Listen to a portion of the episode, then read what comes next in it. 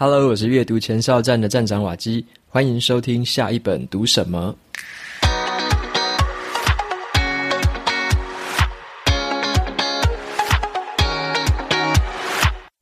今天我想要跟大家分享的这本书呢，它的书名叫做《安静就是力量》，安静就是力量。那么这本书我是很喜欢的，虽然它不是一本新书，但是这本书在过去曾经给了我很多的帮助。这本书的副标题虽然是“内向者如何发挥积极的力量”，但是我觉得这本书不只是写给内向者看的，甚至是外向者在这本书里面也会有一些收获。OK，那在介绍这本书之前呢，同样也给大家一个福利，就是这本书 Kobo 有提供大家这个电子书的这个折扣码，那你可以用七折的价格买到这本书的 Kobo 电子版。OK，那这个折扣码是 Waki Quiet，我放在 Show Notes 里面，W A K I Q U I E T，Waki Quiet。OK，听起来就是瓦基是一个内向者。好了，没有错啦，他取这个名字是蛮应景的。OK，那不过这本书的英文书名它本身就叫做 Quiet，一听就知道是一本很内向的书了，对不对？好，那有兴趣的朋友们就可以到 Show Notes 里面参考看看。这本书的作者叫做 Susan Cain。好，那 Susan 她是一个法学院毕业的律师。在进入了职场之后，他发现他自己的这种内向特质好像跟职场上面格格不入，因为律师好像就是要能言善道啊，很会跟人家争辩的这样的一个职业，所以他觉得说自己的内向特质好像很吃亏。但是他后来也在职场上打滚了很久，然后发现了怎么样把内向的特质发挥出来，然后用更积极的态度去处理这样职场上遇到的一些困难，甚至他发现了内向者其实有很多不同的优势。所以他在这本书里面就会逐渐的带我们去认识什么是内向者，那内向者的特质有哪一些，以及呢，内向者如何发挥自己的优势，在职场上或生活上来发挥更好的表现。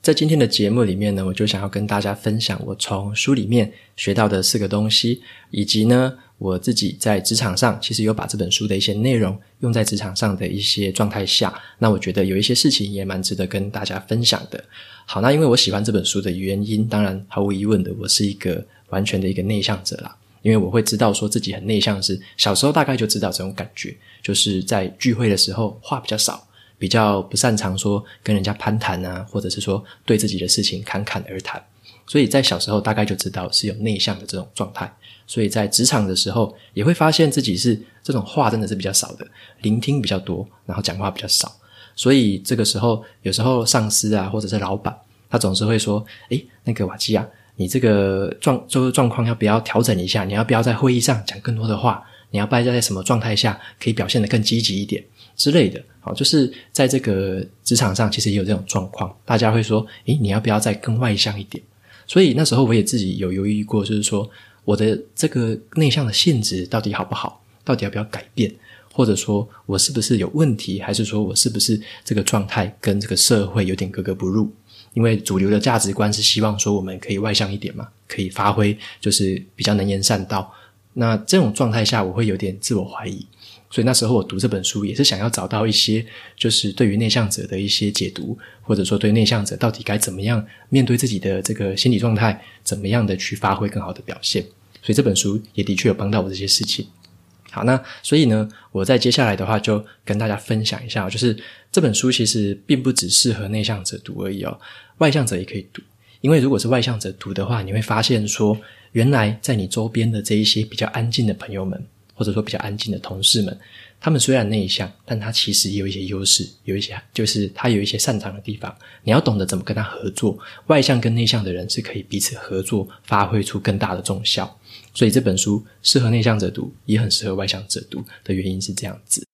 接下来呢，我就跟大家分享一下这本书里面的四个重点。那第一个重点是，这个作者他认为说，外向的这种个性为什么会成为我们现在社会上主流啊？就是他会觉得很奇怪，为什么大家都喜欢外向的人？好，那其实根据统计啊，每三个人里面大概就有一个是内向者。所以有两个左右是外向者，所以这个外向者的这个分布是多一点的啊，比起内向者这个分布是更多一点的。那在现在工业化跟这个都市化渐渐的这样子的演变，人群之间其实是会充满了竞争的行为，所以呢，你会发现的是，外向特质的人好像比较容易崭露头角，他的说话可能比较大声，他的这个笑容可能更让人家觉得很亲近，然后他也更容易跟人家攀谈在一块。所以在这个社会上，在这个竞争的状态下，大家会普遍认为说，这一些有社交能力的、有这个个人魅力的，或者说你在这个舞台上是如鱼得水，这些人应该是更好的一个成功的人吧。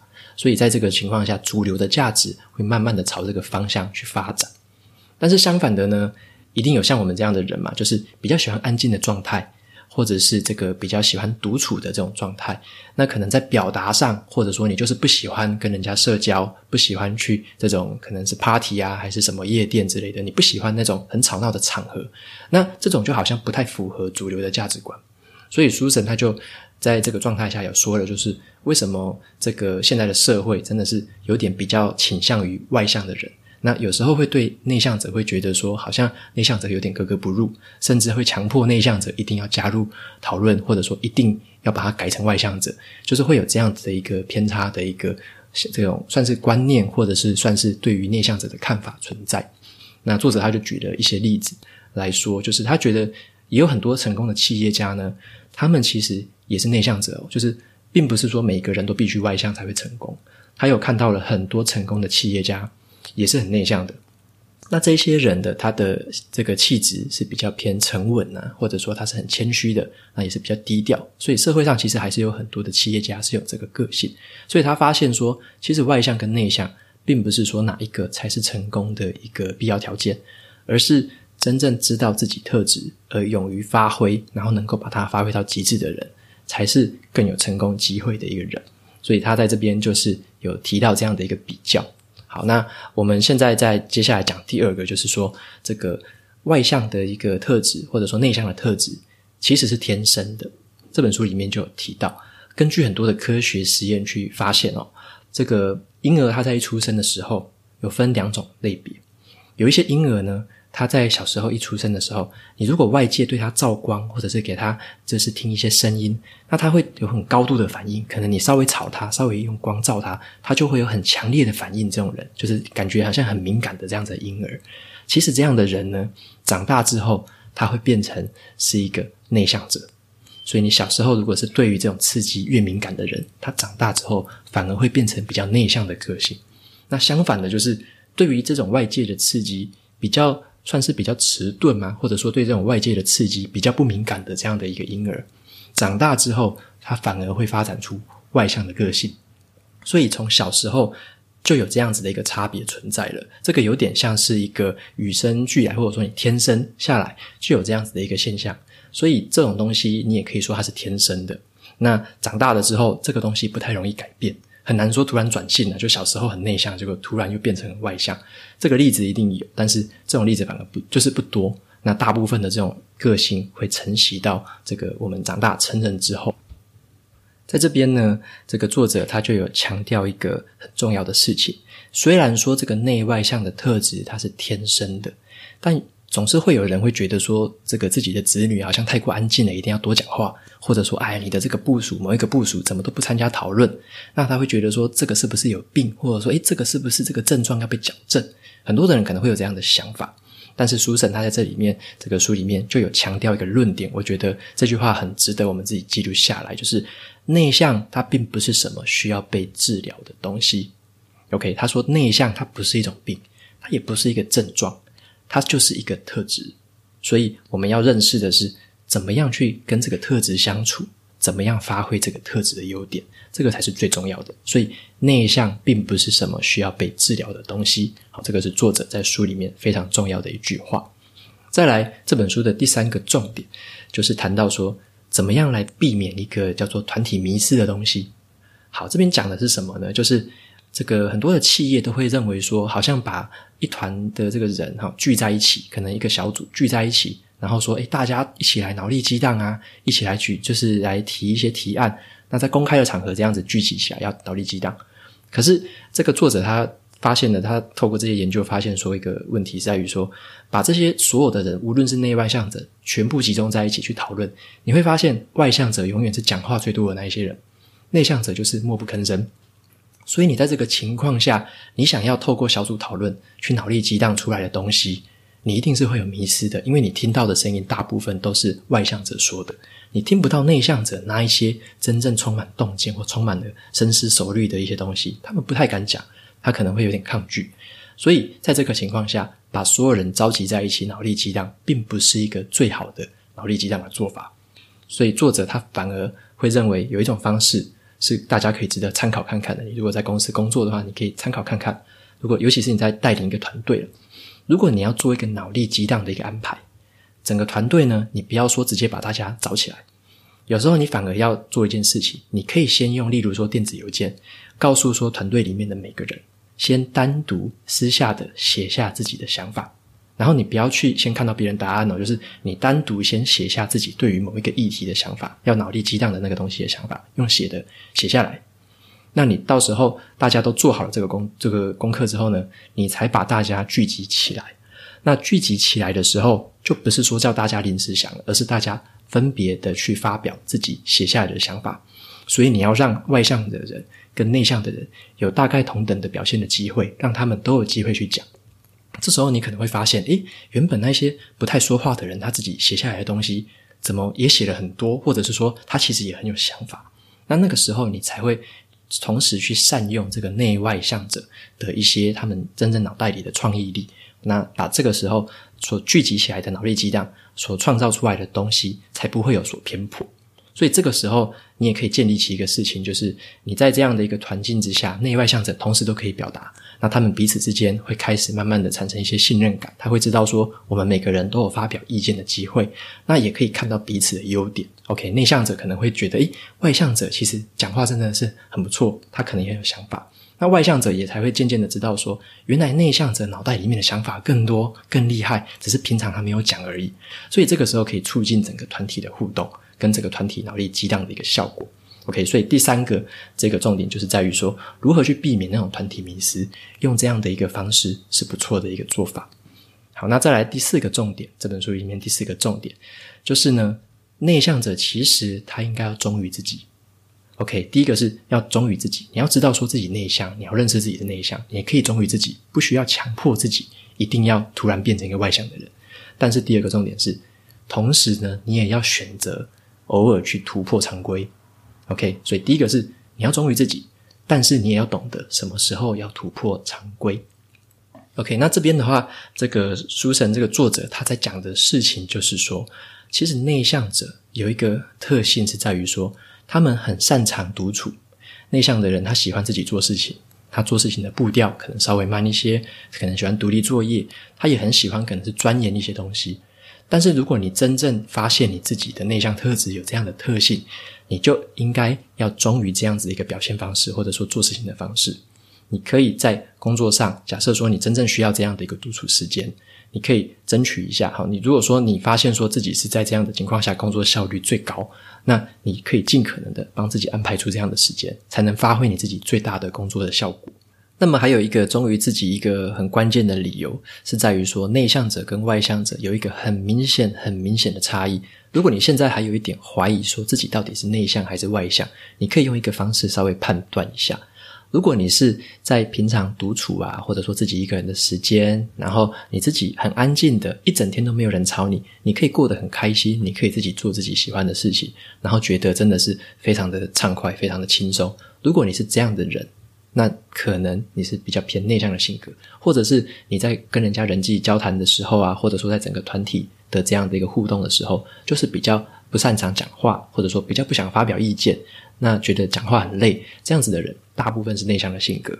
那另外一种人是，他可能每一天哦，就是一定要跟人家讲话，一定要打电话聊聊天，那一定要有人际的交谈，一定要跟人家当面的互动。如果是这样的一个性格，那肯定是一个外向者。所以，这个内外向的人呢，他就有两种不同的这种生活的充电模式，就对了。如果你是内向者的话，你独处一个人的时候，就是在充电。所以你要知道的是说，尽可能在一天之中，就是把这个时段多预留一些下来，让自己是充电的时候是多一点的。那你不用强迫自己说一定要总是无时无刻的跟人家聊天、跟人家谈话，然后总是要参加活动。那这样的话，你可能会太委屈自己了，可能会让自己这个内向的特质一直受到压抑，一直受到这样子的一个不就是反方向的一个拉扯。所以内向的人要知道的是，独处的时间是可以好好的充电。那相反的，外向的人呢，他在跟人家聊天呐，在参与活动，在有一些人际的互动的时候，他反而是在充电的。要这个时候，他才会觉得自己充满活力，然后不断的、不断的在那个时候发光发热。那他是这样的一个状态。但是呢，如果他在这个独处的时候，他可能会觉得有点累，会觉得说：“诶，这个闷久了，好像在家里闷久了，或者一个人闷久了，反而会觉得这个心情有点不太快乐。”所以这种情况大部分是这个外向者会有的特质。所以这个内外向会有很明显的这样的差异。如果你自己是知道说自己是一个内向者的话，你要稍微去。安排自己的一天的方式，就是要知道一定要有时间是回到这个自己的空间，然后让自己可以好好的充电。所以这个是要忠于自己，是这样。但是作者他就有提到第二个重点的建议，就是你不能总是忠于自己，总是窝在舒适圈里面。有时候你还是要选择去突破常规。举个例子来说好了，假设你在职场上，你还是要有机会。勇于去，例如说发表你的口头简报，或者说你还是要勇勇于在有时候打破常规，在会议中的时候，你可能要举手发言。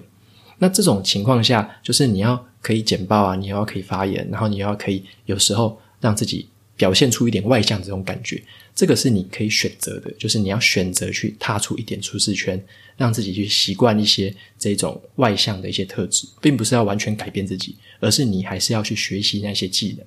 因为总是要学习这样的技能，你才能够在表达跟沟通上面更上一层楼。那你虽然说没办法跟这个外向者一样这么样的这个侃侃而谈，或者说这么样的就是保持这种开朗的笑容啊，然后这个非常的容易打入人群。虽然你没办法完全做到那样，但是你还是要掌握一些外向特质所会拥有的东西。像是作者他本人就是一个蛮好的例子。你可以看到他的是他在 TED 上面的演讲，其实你会完全看不出他是一个内向的人，你会觉得他在 TED 上面讲话很顺畅啊，非常的有自信，充满了魅力。可是作者他在书里面他就吐露了，他做的很多演讲，虽然说你看起来是这么样的风光，这么样的有就是有自信，可是他。回到家里，或者他一下台之后，他其实马上是变回一个内向人的性格，他马上要回去他自己的空间去充电。所以你可以说，他在那个时候在演讲的时候，在发挥那个讲话的技巧的当下，他是强迫自己，或者说他是把自己推出这个舒适圈，去那个时候短暂的拥有这样子一个外向的能力。他已经练习过了，所以他可以有这样的一个切换。他在那个时候，他选择去做那样的事情，但是他选他并不是说委屈自己哦，而是他选择做那样的演讲，是因为他同样的要符合他自己的价值观，他要影响别人，他想要把这一些他演讲的内容带给别人，传达给别人，所以他愿意在某一个时段切换成外向的特质，但是他知道的是，永远还是要忠忠于自己，所以他会在回到一个人夜深人静的时候，回到自己的空间的时候，还懂得充电，所以这个内向的人。要懂得一个方法，就是你要知道随时的去切换，什么时候采取外向的特性，什么时候可以切回自己内向的特质。所以这个是可以切换的，并不是说你只能选择一个方向而已。好，所以这个书的里面呢，还有说到一个一句话，我觉得也蛮值得大家记录一下的，就是根据自由性格论呢，我们这个天生还有文化的环境会造成我们一些特定的人格特质，像是内向跟外向。但是呢，我们可以为了达成个人的核心志业，而改变或者是演化出不同的性格。OK，那我觉得重点就是在于说，你为了达到的是你的目标，那你可以从中去选择，或者说你去演变出一些你必须学习的新技巧跟新技能。所以说，你并不需要完全的固步自封，而是有时候还是要踏出一些舒适圈，去学习一些不同面向的东西。这个我觉得，不论是内向的人或外向的人，同样的这句话应该都很受用。因为内向者会有一些深思熟虑的特质，但是外向者也会有他一些容易感染、渲染别人的特质。这个都是彼此可以互相学习，那在特定的时候去互相切换的。所以这个思考就并不是说黑或白啦，而是在这两个黑跟白的光谱之间，找到一个自己可以很弹性去调配的一个状态，就能发挥自己的一个特性，发挥自己的一些特质。好，那以上呢就是这本书里面讲的这四个重点，OK，分别是这个外向如何变成一个主流的迷思，好，这是第一点。那第二点就是内向的特质其实大部分都是天生的，OK，天生下来的，你没办法改变它，但是它并不是一个病，并不需要去改变。但是你要知道的是，它是一个天生的状态，认识它，去接纳它的这样的一个带来的好处，OK。那在第三个重点就是要避免那种所谓的团体迷失，OK。脑力激荡的时候要知道说，不要把内外向者同时找来一视同仁，这个是比较没有效果的，反而要用一些比较不同的手段。好，那第四个重点就是内向者应该要忠于自己，但是也要懂得偶尔去突选择一些突破自己就是舒适圈的东西去尝试去学习。以上呢就是这本书的四个重点，跟大家做一个摘录。那接下来的话，我分享一些我在职场上面真正发生的一些故事，以及我身为一个内向者，我怎么处理一些事情。好，那我觉得这些故事可能也可以带带给大家一些想法或者是一些启发。第一个故事呢，是内向的人如何在小组活动的时候担任领导人。OK，那这个故事是我自己亲身的故事。之前有在公司做过一堂上过一堂培训，然后有三十个人一起上这堂课。那老师呢，就叫我们大家把组别猜一猜，因为等一下要做一些小组式的分组活动。那么我那时候就做了一件不同的事情。分完组之后呢，我就告诉大家说，因为桌上有这个白纸嘛，然后也有这个麦克笔，所以我就说，今天我来帮大家做记录。因为等一下小组活动一定是有很多的这个意见发表，那所以我就说我帮大家做记录。OK，那帮大家做记录有一个好处，因为开始。这些活动跟互动的时候，大家会开始轮流要发言。那大家每次发言之后，我就把大家的一些重点记录下来。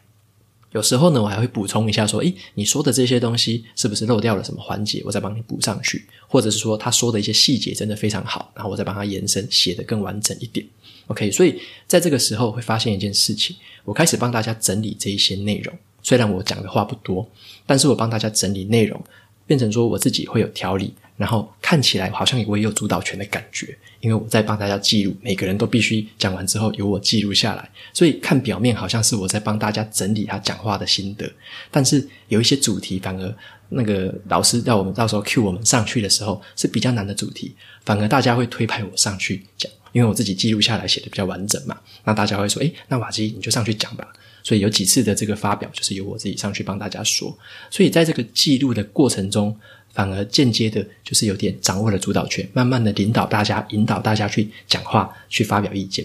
所以有点发现，有点反客为主，对不对？一开始好像是聆听的比较多，可是后来渐渐的变成说，好像在这个小组里面，渐渐的这种领导的这种角色就出现了。所以在这堂课的后面，让我有一个很惊喜的事情，是因为老师有看到我在帮大家做记录嘛，然后他就跑过来跟我说，就说：“诶，谢谢你今天这个上课很专心的在上课，还有做笔记。”而且呢，还帮忙带动整个小组的讨论，所以这样的一个回馈就让我觉得非常的有趣。然后那时候我也觉得蛮惊讶的，就是原来我改变这个做法，竟然展现出了这个差异。老师还会觉得说是由我在带动这个小组的讨论。所以我从这个地方学到的就是，即使内向者并不需要很会讲话，很会侃侃而谈，但是呢，要懂得去创造一些机会，要主动去创造一些机会，让你有空间跟时间可以先聆听一些东西。聆听之后，你消化完之后，可能是用纸本的方式记录下来。消化完之后，再透过自己的话，慢慢的把它讲出来。这时候你可能会显得整理得更完整，讲出来的话也听起来可能更有智慧。所以这是我自己的一个算是不小的收获。透过那一次之后，有时候做一些分组讨论，或者说做一些这样场合之下的一些分组竞争的时候，我都会透过一些不同的手法，来让我自己虽然说是内向的人，但是还是可以透过这样子记录的方式。让自己间接的去掌握整个讨论的脉络，整个讨论的步调，然后从外表这样看起来，反而是你在主导这整场的讨论在进行。所以这是我觉得还蛮有意思的一个技巧。如果你有兴趣的话，你如果也是一个内向者，不妨可以试试看这样的方式。OK，不用强迫自己一定要马上站起来当一个很强势的领导者，表现出外向的特质，那是完全假装不来的。所以反而要采取一些不同的技巧。来进行，就是来做到这样的一个领导的特质的展现。好，那再来的话，第二个故事跟大家分享的是说，一个内向的人该怎么样去准备这个公开演讲？OK，这个是非常困难的一件事情。像我之前也是非常的不擅长公开演讲，你看，尤其是在公司也是一样，这个是锻炼了很久之后才慢慢锻炼起来的技巧。那我自己有一个心得是这样的。我们没办法像外向的人一样站上台就是直接开始可以毫无停顿的就开始很顺畅的一直讲，没有办法。内向的人很困难。那我自己的方式是怎么样？我在准备一些公司里面可能是公开的演讲，甚至我们有时候会办一些竞赛，要发表一些简报，那可能都是三分钟到八分钟的这样的一个篇幅的演讲。那我在准备这样的演讲的时候，我采取的是比较适合内向者的做法吧。我做法是我一定写过逐字稿，而且我会把这个逐字稿反复的去背诵，把这个逐字稿背到滚瓜烂熟。甚至我之前练习的时候，我还会故意去讲给我的朋友听。讲给他听，看他听不听得懂。所以我的做法是，也真的就是台下的功夫，把这些东西背到滚瓜烂熟。然后呢，我还会做一件事情，因为我喜欢用英文跟自己讲话，所以我还会把这个逐字稿自己在脑袋里面翻成英文再讲一次。所以我会有两个版本，第一个是中文的版本。讲完之后，我会用英文版本再跟自己再讲一次，所以用这样的方式刺激自己的思考，把这些东西真的是想通、想透了，用两个语言都可以发表之后，我才会觉得放心。上台表现的时候，或上台真的演讲的时候，我才会有全然的自信去讲出来。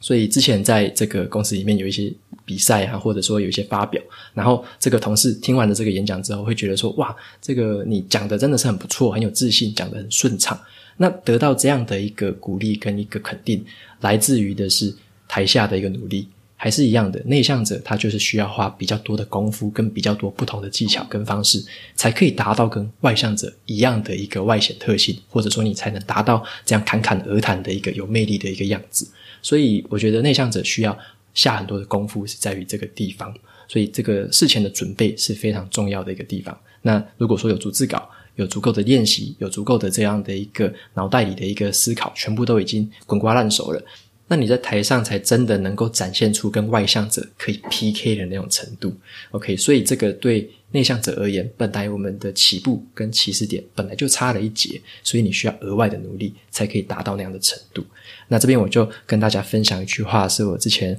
在读这个美国前总统第一夫人欧巴马夫人，她曾经说过的一句话。她原本是那句话是。黑人的族群里面的一个俗语，那那个黑人的俗语，因为以前黑人是被歧视的嘛，是有这样种族差异的存在，所以黑人的族群里面有说过一句话是：你得付出双倍的努力，才能达到别人一半的成效。OK，这个听起来有点心酸，对不对？你付出了双倍的努力，才达到别人的一半的成效。OK，那这个指的就是这个立足点不一样。那我觉得，在内向跟外向者的特质之间，如果你有些事情是要达到外向特质，当然你要付出双倍的努力，有时候说不定还达不到一半的成效，但是无所谓。你如果真正要在那样的场合、那样的地方去发挥出来的话，你所要付出的努力真的是准备的再多也不为过。OK，宁可背得滚瓜烂熟，也不要上台的时候突然怯场，然后完全又缩回内向者的一个特性，那这样就会非常的可惜。OK，那再来第三个最后一个故事跟大家分享的是说，内向者该如何跟上司沟通？OK，我这边讲的例子就是说，在我们就是工作的环境里面，你会发现有两种不同的人，有一种他是非常的会讲话，非常的会表达，然后老板要问他什么，可以马上机智问答，马上的回答，这个反应非常的快。然后呢，任何的会议都是先举手先讲话的，发表意见，在所有的会议都非常的主动踊跃。这样的人，通常你会知道的，他就是外向者。那内向者怎么办？内向者通常就是在会议上比较不主动发表嘛，比较会把想法藏在心里面。那甚至是老板跟你问的话，可能都会有点避暑，然后不太就是有点这个讲话的这一种表达的这种能力，或者说人际攀谈的这种能力，稍微就是弱一些。那这个是内向者很明显的一个在职场上相对的劣势。那要怎么样去突破这样的困境？因为你总不能因为这样你就不跟老板讲话，你就不在会议上发表吧？OK，那我分享的是，就是怎么样跟老板做一个好的沟通。我自己的做法是这样子的：内向者会知道说，我们的特性就是在于说，安静的时候可以深思熟虑，可以在安静的时候做出最好的表现。所以我通常要跟上司沟通一些想法或提案的时候，我不会直接就跑去找他讲，或我不会就直接用外向者的方式跟他沟通。我反而会先花一点点的时间准备，例如说一个页面的一个投影片。那投影片里面呢，可能就会把我的诉求跟我的想法用表格或者说用条列式的方式先写好了，我自己先想清楚了，然后先寄给老板看。他看了之后，然后才找他去沟通。那这个时候，他可以先看到你深思熟虑之后的东西，然后在沟通的时候，你也会心里比较有底，然后你才会讲得比较从容，不会说都是临时的这样的的随机应变。这个是对内向者来说是相对来说比较困难的地方。那么另外一个情境是呢，如果你的老板有时候可能会故意可能要刁难你啊，或者说试探你的时候。那你当下，如果你没有什么样具体的一些这个证据，或者说没有一些具体的一些资讯，你不要当下就急着跟他争执，因为内向者你要跟人家争执，有时候是比较困难的事情。那你宁可去争取多一点的时间跟空间，你可以说：“哎，老板，等我一下，我把什么东西准备好，然后再来跟你沟通这件事情。”或者说我把什么东西查好，我再来跟你汇报这些事情。所以你可以再善用内向者的特质，发挥你的喜欢分析啊，或喜欢独立思考，喜欢去规划，喜欢去研究的这样的一个特性。把东西准备好之后，再跟老板再度沟通。OK，所以说你要把这个内向的特质的一个优势，跟他需要时间跟空间的一个特性，在职场上面可能要做一些这样子的规划。OK，善用不同的情境去表达你的优势出来。那我觉得这个作者他有说一句话也很有意思，他说：“我们每个人呢、都有两只耳朵跟一张嘴，其实为什么你要用来多听少说？”OK，所以他对于这句话是对于内向者说的啦，他会觉得说，在这个情况下，并不需要强迫自己一定要就是一直讲话一直讲话讲个不停，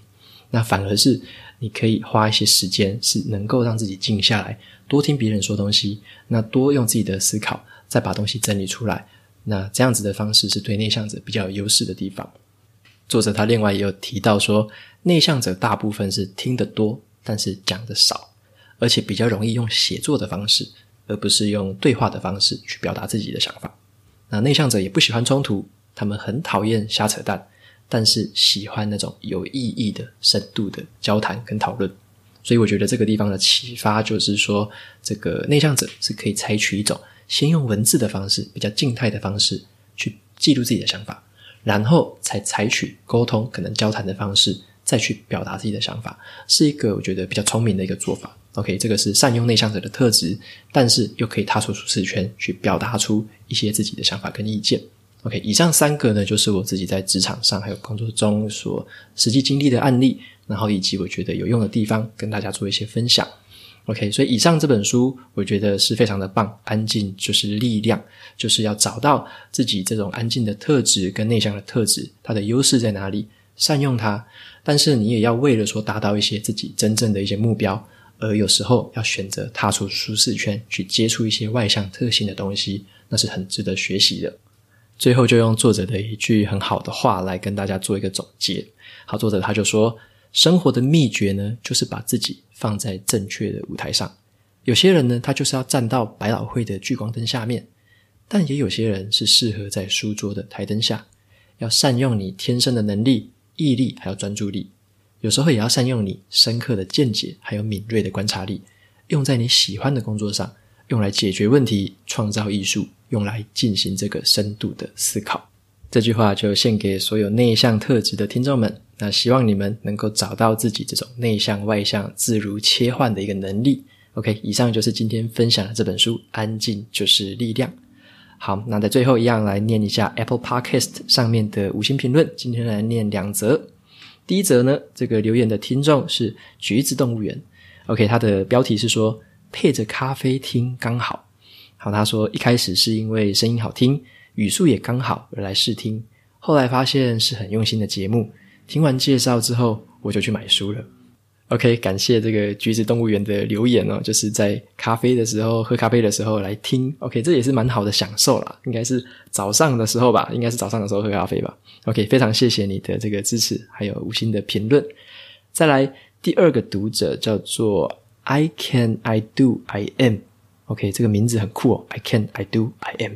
那他的留言标题是“感谢有你的美好分享”。最近爱上的阅读频道，文字版是阅读前哨站，语音版是下一本读什么？那对于有阅读时间障碍的我，版主文字分析浅显易懂，语音版温柔的声音，然后中肯的说书，在漫长的这个长途开车往返南北之中，享受阅读一两本书的这个美好，甚至呢重复听，不同时间还有不同的感受。OK，非常感谢这位 I can I do I am 这位听众的留言。然后你有提到说是南北开车，那可能跟我一样，因为我是每个礼拜也是台南跟新竹两地开车通勤，所以我在这个开车通勤的时候也会听一些 podcast 啊或音乐，甚至有时候是听一些有声书，所以很开心你可以在这个过程中来听到这样的节目，那也很开心我的文字版跟语音版都对你带来了帮助，非常谢谢你的留言还有推荐，OK，感谢你。今天的节目到这边呢，就进到了尾声。如果你喜欢今天的节目，欢迎订阅下一本读什么，然后在 Apple Podcast 留下五星评论，推荐给其他的听众。你也可以用行动支持我，每个月赞助九十九元，帮助这个频道持续运作。如果你对这个频道有任何的想法或者是建议，都欢迎在 Show Notes 里面的语音留言录下你的声音给我。我每周呢也会在阅读前哨站的部落格分享一篇读书心得。喜欢文字版的朋友们，别忘了去订阅免费的电子报。好的，下一本读什么？我们下次见喽，拜拜。